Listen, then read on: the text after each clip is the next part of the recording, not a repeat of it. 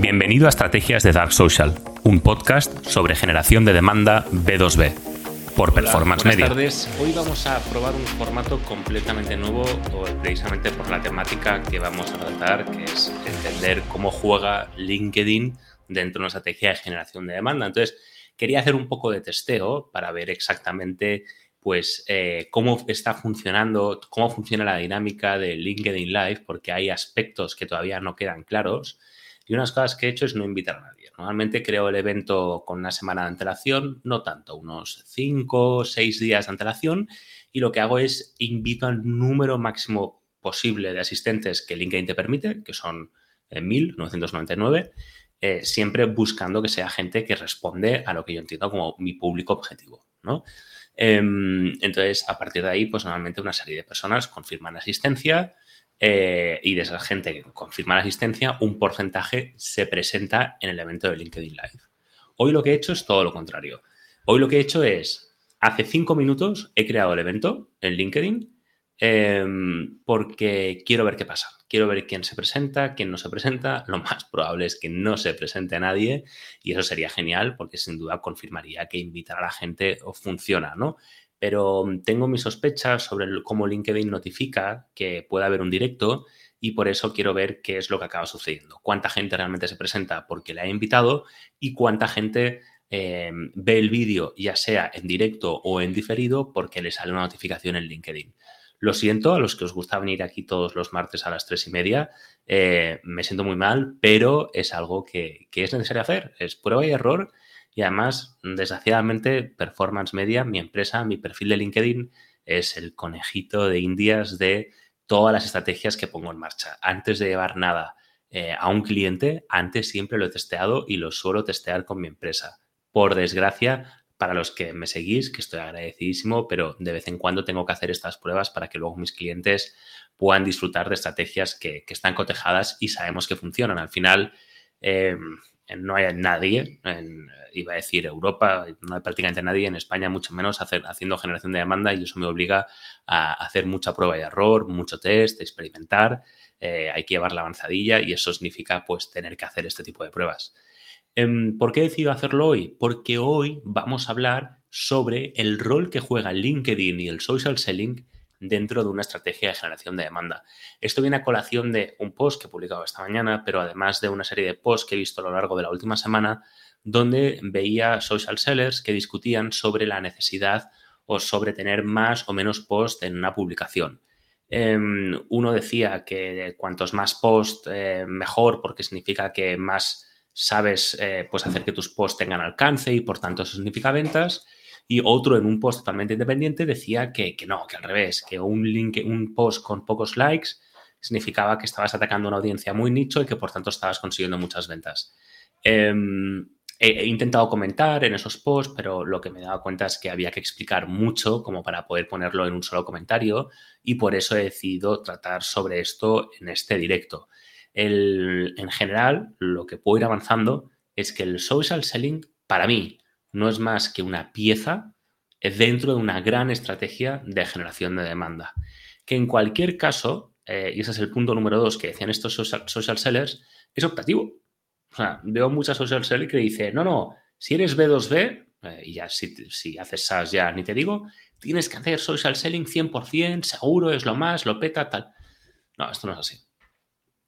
Esto claramente, o sea, no, no, no es así, por un, hecho muy, muy sencillo.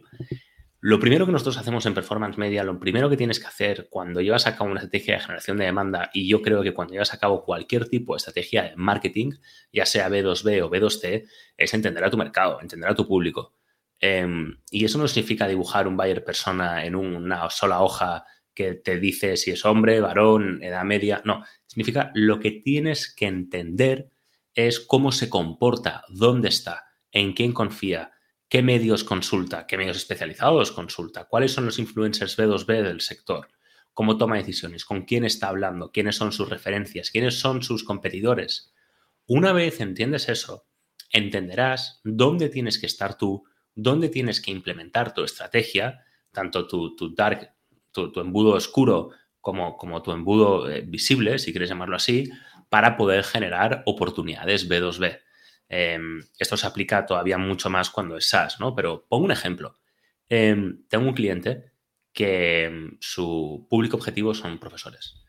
Profesores. Eh, es para poder utilizar una herramienta que ellos utilizan en clase y, por tanto estamos hablando de una herramienta que es, que es B2B y es SaaS. Es mi especialización, B2B SaaS. Los profesores no están en LinkedIn. No están en LinkedIn. Si cualquier social seller hubiera dicho a esta empresa tienes que hacer social selling, se habrían metido una gran castaña. Una gran castaña. Porque los profesores no están en LinkedIn. Eh, pongo un ejemplo real. O sea, no, no es ninguna invención. Entonces, si identificas, si identificas que efectivamente tu público objetivo se encuentra en LinkedIn, entonces tienes que definir una estrategia en LinkedIn. Algunos dicen, el social selling tiene que estar enfocado a generar confianza. Bueno, si ese es tu objetivo, no dudo que funcione. Me imagino que estas personas que se dedican al social selling saben lo que hacen y consiguen resultados porque si no, no estarían ahí. Maravilloso y seguro que lo hacen mejor que yo, no, lo pongo en duda. Pero cuando hacemos generación de demanda, no lo hacemos así. Cuando hacemos generación de demanda, lo que hacemos efectivamente es identificar, en primer lugar, nuestro público objetivo, vamos a el estudio y vemos cómo se comporta. Y a partir de ahí, lo que nos va a interesar es adecuarnos a su proceso de toma de decisión, a sus hábitos de conducta, para poder adecuarnos a su tiempo, a sus búsquedas, a sus intereses dentro del sector. O sea, si ahora mismo se pone de moda hablar del teletrabajo, yo no me voy a poner a hablar de teletrabajo si me dedico a la contabilidad, por ejemplo. ¿Vale? Esto es importante, ahora hablo de eso. Entonces, si identifico que efectivamente mi público está haciendo todo eso, está descubriendo en LinkedIn, hay un momento en el que se encuentra en LinkedIn, yo puedo utilizar LinkedIn. Pero puedo utilizar un podcast también, por ejemplo. Lo importante, lo que nos vamos a plantear en un primer momento, cuando hacemos generación de demanda, es cómo creo audiencia. Lo que no quiero es capturar audiencia. De eso hay un post en el que hablo, un episodio en el que hablo de crear versus capturar demanda. Yo lo que no quiero es gente, gente, un público objetivo, una audiencia que se encuentra en la fase última de decisión que ya está yendo a Google y está buscando soluciones software de contabilidad, por ejemplo. Porque en ese momento ha pasado mucho tiempo desde que identificó la necesidad. Y durante todo ese tiempo ha habido muy probablemente alguien, si alguien ha hecho bien generación de demanda, que ha estado evangelizando todo ese proceso de toma de decisión. Y por tanto, por mucho que busque esa persona, ese cliente, en Google Search soluciones ya está evangelizado. Tiene un 70% de posibilidades de convertir con quien la haya evangelizado. Entonces ya es tarde. Nosotros lo que queremos hacer es crear demanda que acaba de identificar la necesidad o la está identificando.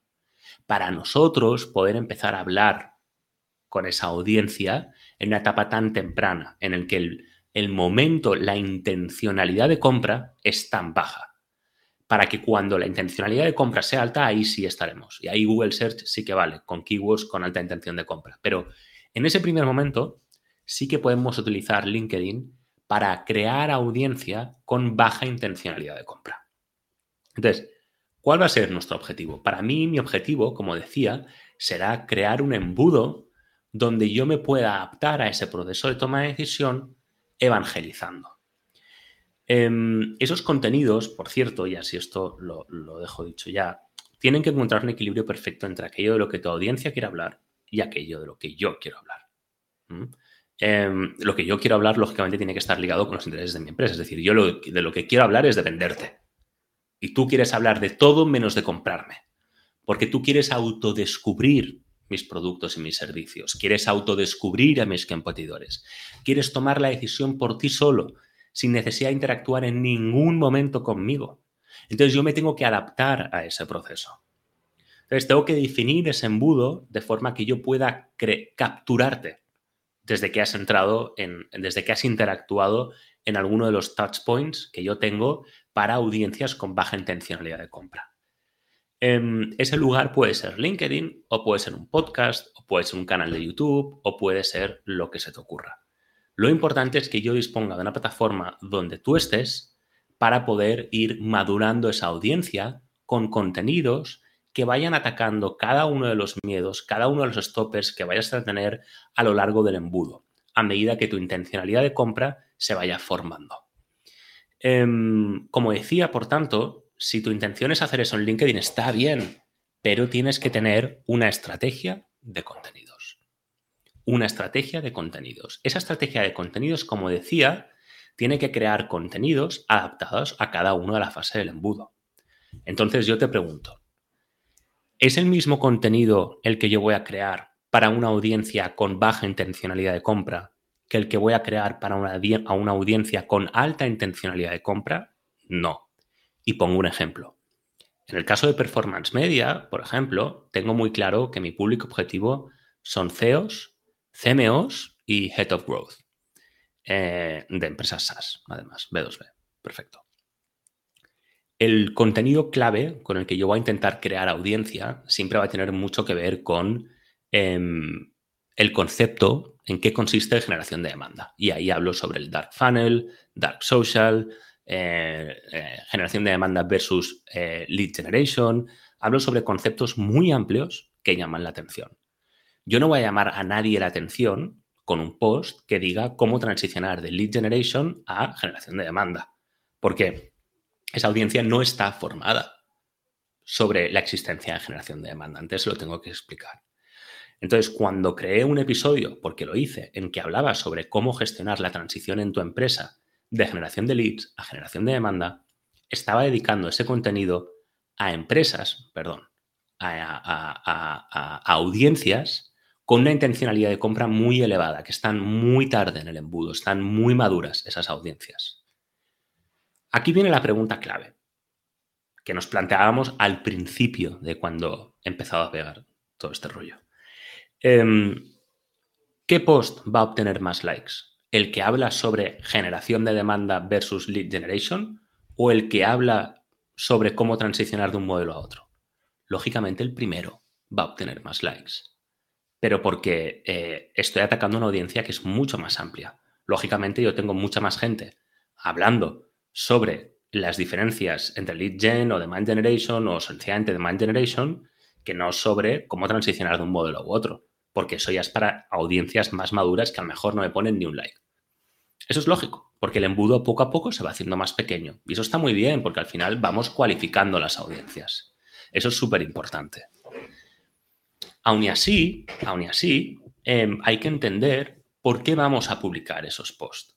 Eh, no solamente porque vamos a crear un embudo, sino que luego con todas esas personas, ¿qué vamos a hacer? ¿Cómo las fidelizamos para que vayan, para que vayan madurando a lo largo del embudo? Yo en mi caso me los llevo al podcast, donde es muy fácil suscribirse, donde es muy fácil consumir todos los contenidos, donde tengo enlaces a la página web, donde tengo enlaces incluso a mi LinkedIn para volver, aunque lo que me interesa es que se vayan a la página web una vez hayan escuchado todos los episodios. Porque al final ahí lo que conseguiré es un lead altamente cualificado, ¿no? Como, como lo estoy haciendo. Em, entonces, como vemos, no, no, no hay ninguna respuesta correcta. O sea, un post con muchos likes y un post con pocos likes está bien hecho. ¿Cuáles son las dos condiciones para poder decir lo que acabo de decir? Uno, es que esto es súper importante, que tu audiencia, mejor dicho, que tu network en LinkedIn se corresponda con tu público objetivo, que no tiene por qué ser así. Em, si tú has trabajado todo el día, eh, perdón, toda la vida en una empresa de ingeniería, tú eres ingeniero y de repente eh, eres el SDR de la empresa, pues lógicamente a lo mejor o, sigues siendo ingeniero, pero es el SDR, bueno, como lo quieras poner, hay mucha casuística ahí fuera, y de repente tienes que empezar a hablar con eh, médicos, porque lo que ofreces son em, em, herramientas para, para, médicos, ¿no? Pues bisturíes, estas cosas, pues muy probablemente no tengas médicos en tu network. Em, entonces es muy importante que empieces a trabajar tu audiencia, tu, network en LinkedIn para ir recibiendo, eh, para poder tener, para poder, eh, para poder hacer que tus posts, tus publicaciones lleguen a aquellas personas con las que quieres interactuar. Y en segundo lugar, el segundo requisito necesario es que, por tanto, ese engagement, esas interacciones, esos likes que tienes de cada una de tus publicaciones, Em, vengan de ese público objetivo. Ahora está muy de moda hacer post del teletrabajo. Hacer post con experiencias catárticas donde se dice que, oh, hace unos años estaba trabajando y estudiando y mira dónde he llegado ahora y el esfuerzo y el trabajo. Esto es genial. Chapó. Aplaudo a este tipo de personas. Me parece una maravilla y ojalá todos fuéramos así. pero eso no vende. Eso no vende. Eso da cierto awareness, está muy bien, pero es del todo ineficiente. A mí lo que me interesa es que encuentres, como decía, un equilibrio perfecto entre aquello de lo que tu audiencia quiere hablar y aquello de lo que tú quieres hablar, entendiendo como lo que tú quieres hablar es de vender tus productos o tus servicios. Entonces, si encuentras ese equilibrio perfecto y tienes engagement, tienes likes de tu público objetivo, entonces todo lo que acabo de explicar está bien hecho. Si rompes alguna de estas dos reglas, entonces no, porque es muy fácil conseguir likes en LinkedIn. Te digo, pon cualquier experiencia catártica y, lo conseguirás. Pon una broma. Eh, publica una foto en la que sales tú con alguien en un congreso eh, o que sale alguien famoso. Eh, alguna reflexión sobre el bien y el mal. Em, cuestiones políticas, incluso, si quieres. Eso genera muchos likes, pero no van a traer ventas a tu empresa. Ese equilibrio perfecto entre aquello de lo que tu audiencia quiere hablar y de lo que tú quieres hablar es imprescindible. Imprescindible y que lleguen esos contenidos a tu público objetivo en cualquiera de las audiencias que se encuentren. Dicho esto, em, hoy he desactivado el chat directamente porque em, eh, no quería dejarlo vacío sabiendo que, no había invitado a nadie, pero, pero espero que, todo aquello haya quedado claro. Eh, era un tema del que consideraba que era necesario hablar para intentar entender pues, cómo hay que jugar una estrategia en LinkedIn. Como decía, en mi caso, por ejemplo, intento en LinkedIn únicamente crear audiencias y ya de ahí me las llevo al, podcast, ya sea Spotify, Apple, eh, Amazon o, Google Podcast, por ejemplo. Y más tarde incluso lo que debería estar haciendo es una campaña de Google Search, em, donde cuando alguien busque pues, performance media o generación de demanda, B2B, SaaS, yo debería salir. Yo debería salir para que cuando la audiencia que yo he evangelizado eh, busque alternativas o me busque a mí, pues, pues me encuentre. ¿no? Em, no, lo hago por una serie de motivos, ¿eh? o sea, no, es que no lo haga por, por, por, dejadez o, porque no considero que sea importante, sí, sí que lo es. Em, pero para que de esta forma puedas ver que LinkedIn es solamente una etapa dentro del embudo donde lo único que busco es crear demanda. Por eso luego estoy muy atento a qué es lo que está sucediendo en las plataformas de podcasting para ver exactamente pues, cómo está funcionando y, donde más información obtengo siempre es cuando me reúno con las oportunidades que se generan a través de todos estos contenidos y les pregunto, ¿no? Oye, ¿cómo, cómo me has conocido? Eh, ¿Cuánto sabes de mí? ¿Has escuchado mi podcast? Y la verdad que cuando te dicen que sí, que han escuchado tu podcast, que han escuchado varios episodios y que entienden lo que haces, tu precio, con quién trabajas, tu forma de trabajar, tus diferencias, pues la verdad es que es una maravilla, porque es el tipo de reuniones que cualquier SDR querría tener. Muchísimas gracias. Hasta el martes que viene a las tres y media. Próxima vez aseguro que mando invitaciones. Si quieres estar al día sobre todos mis posts y actualizaciones donde hablo de generación de demanda B2B, por favor, dale a esta campanita que encontrarás en mi perfil y así LinkedIn te lo enseñará todo. Muchas gracias.